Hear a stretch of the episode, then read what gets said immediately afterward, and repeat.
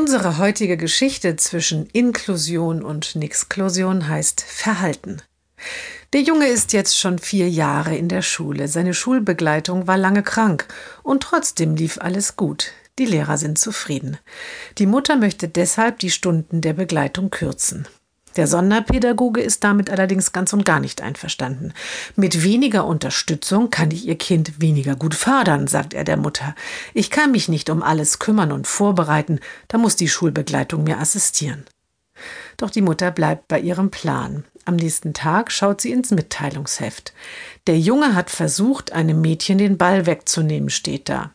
Er hat einen jüngeren Schüler in der Pause angegriffen, hat der Sonderpädagoge am nächsten Tag reingeschrieben.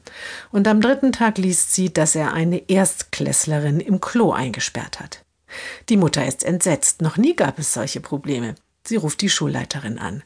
Von meinen Lehrern hat niemand etwas gemeldet, sagt diese. Aber der Sonderpädagoge hat sowas erzählt. Wir achten mal drauf, verspricht sie. Dann ist der runde Tisch beim Sozialamt. Die Mutter und die Schule befürworten die Stundenkürzung. Die Sachbearbeiterin wendet sich an den Sonderpädagogen. Sie hatten mir doch geschrieben, dass Sie die volle Stundenzahl wegen des, ich zitiere mal, sozial auffälligen Verhaltens für nötig halten. Was ist denn damit?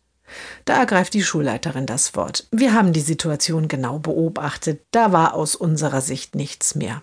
Und dann lächelt sie. Wir konnten uns das, was der Kollege geschildert hat, sowieso nicht erklären. Aber ich habe gelernt, manche Dinge einfach mal so stehen zu lassen. Hauptsache, das Problem ist jetzt gelöst.